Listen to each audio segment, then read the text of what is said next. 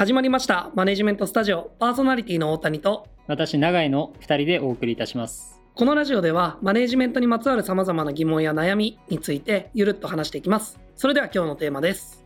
今日はコミュニケーション力が高い人の共通点について話そうと思います。コミュ力が高い低いっていうのはよく耳にする言葉だと思うんですけどどうもこのコミュ力っていう言葉が喋りがうまいみたいに解釈されていることが多いように感じてましてこんなテーマを選ばせてもらいました。学生の頃とかクラスに絶対一人はいましたよね。もう化け物じみた喋りのうまさで芸人目指した方がいいよってみんなに言われるような人気者の人。今回はビジネスの現場を想定した話なのでそういう喋りのうまさみたいなところ以外の観点でお話できればと。もちろんコミュニケーション能力が高い人は相対的に喋りそのものがうまい可能性は高いとは思うんです。ただ僕は結論、人の心を動かすっていうことができる人がコミュニケーション力が高いのだと考えてます。もちろん動かすと言ってもいい意味でですよ。僕とかコミュ力全然高くないですからね。めちゃくちゃ低いわけではないとは思ってますけど、でも人生であの人とあのコミュニケーションがうまくいったなって感じるシーンって、まあ、僕も相手もお互いに感情が動いた瞬間だったなと記憶してるんですよね。社内で涙を流しそうになったあの、瞬間とかも思い返せばなんかこう、先輩とか上司が本当に心から向き合ってくれてるなって感じた瞬間ですし、自分自身もこれは部下に限らず、本心から本気で話したシーンって結構鮮明に覚えてるんですよね。僕がどんな仕事でも気にせず取っていけるのも、そういうコミュニケーションを、まあ、うちで言うと創業者がしてくれたのは大きいと思ってますし、メンバーが急激に成長したなって思う時とかって、僕はあまり意識的にあのできてはないんですけど、そういえば本気のコミュニケーションあの時したなと思い出せます。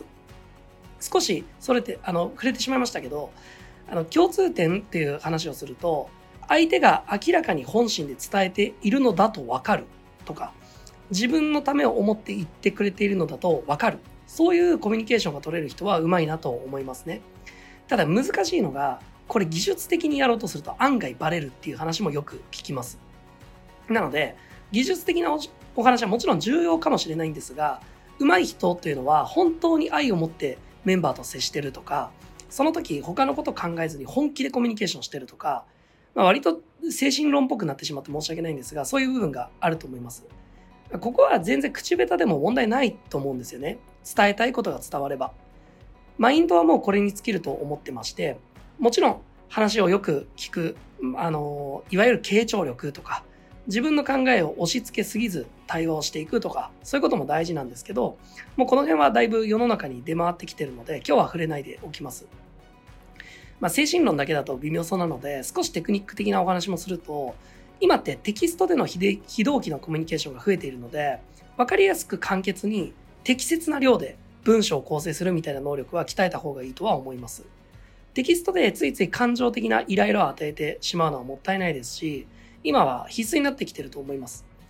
さらにテキスト、電話、ビデオ通話、対面みたいなコミュニケーションのその場っていうものをうまく使い分けるのはもう義務教育で学ぶ必要があるレベルになってきてると思いますね。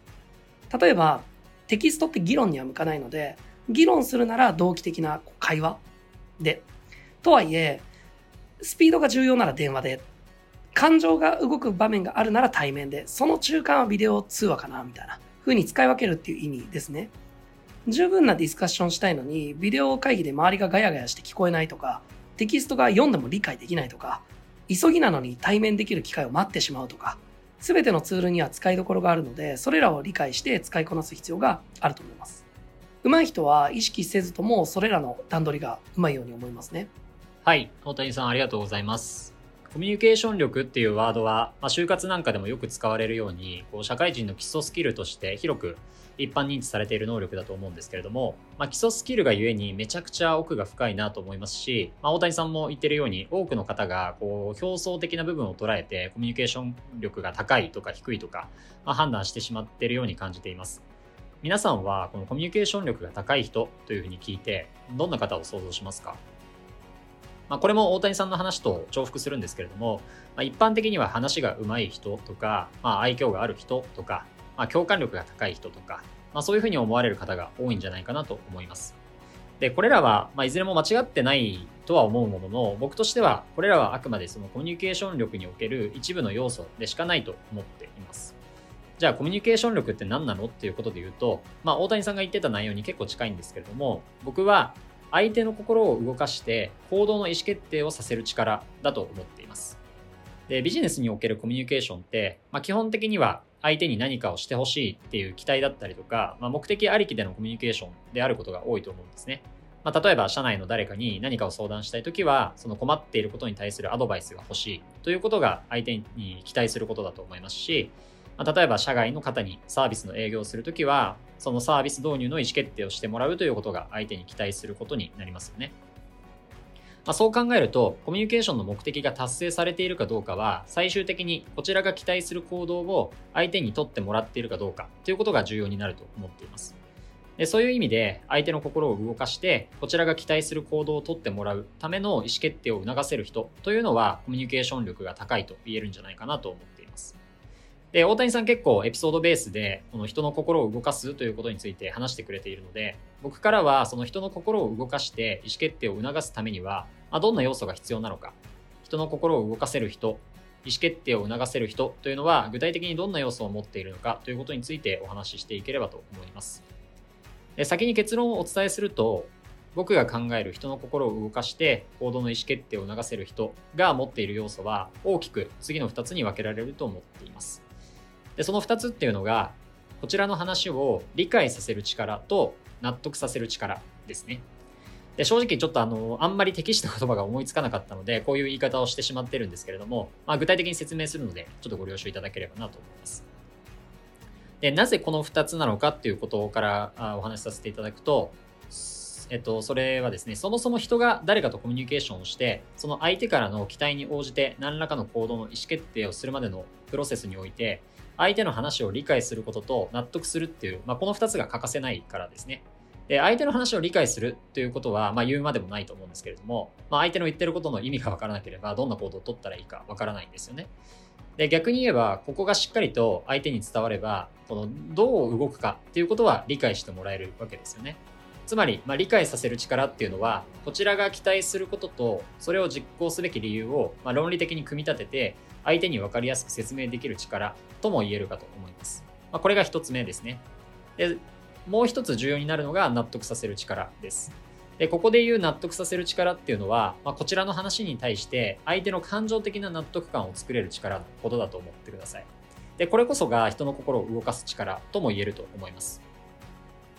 で、これも、まあ、ポッドキャスト内であの何度もお伝えしてきてるんですけれども、やっぱり人が動く最終的な理由っていうのは、論理的な正しさとかではなくて、感情的な、感情的な納得感なんですよね。まあ、どれだけ論理的に正しいこととか合理的なことを言っても、そこに感情的な納得感がないとなかなか人はやろうっていう行動の意思決定をすることはないんですよね。で逆に言えば、行動する理由そのものは感情的な納得感だけで作ることもできてしまう。まあ、それぐらい人の心を動かすっていうことは、人に行動を促す上では欠かせないものだと思ってますし、まあ、これまで僕自身が関わってきて、この人コミュニケーション力高いなっていうふうに感じる人っていうのは、やっぱりこの感情的な納得感を作るのが圧倒的に上手い人だったなっていうふうに思いますね。で最初にコミュニケーション力が高い人の、まあ、一部の要素として挙げた愛嬌があるとか、まあ、共感力が高いっていうのも、まあ、まさにこの人の心を動かすという点で見ればすごく重要だと思います。まあ、男女問わずですけれども、こう、不愛想な人にお願いされるよりも、まあ、笑顔で明るくお願いされた方がやろうと思いませんかね。まあ、すごく些細なことですけれども、まあ、感情的な納得感ってこういうところでも差がつくんだと思ってます。で、逆にまあ、今のはちょっと些細なあところで差がつく例を挙げましたけれども、まあ、その一方で、この感情的な納得感って、まあ、例えば普段からの誠実さとか、相手に対する配慮とか、まあ、あるいはその自分と相手との信頼関係とか、まあ、その時のこう一時的な会話の雰囲気とか、まあ、内容以外の要素っていうのもものすごく関わってくるところだと思うので、まあ、なかなかこう一朝一夕のコミュニケーションだけでは作れない場面っていうのも多いと思っています。まあ、だからこそこのコミュニケーションってものすごく奥が深いなと思いますし、僕自身も未だに日々いろんな人とこうコミュニケーションを取る中でも学ぶことばかりだなっていうふうに実感してますね。はい。ということで、まあ、本日はコミュニケーション力が高い人の共通点ということで、その要素について深掘ってお話をさせていただきました。え冒頭にもお伝えした通り、コミュニケーション力っていうのは全てのビジネスパーソンの基礎スキルであり、まあ、同時にものすごく奥が深いスキルだと思うので、まあ、ぜひ今回のお話が少しでも参考になれば嬉しいですし、まあ、これを機に皆さんもコミュニケーションに関してご自身で学ぶことにつながったら嬉しいなと思います。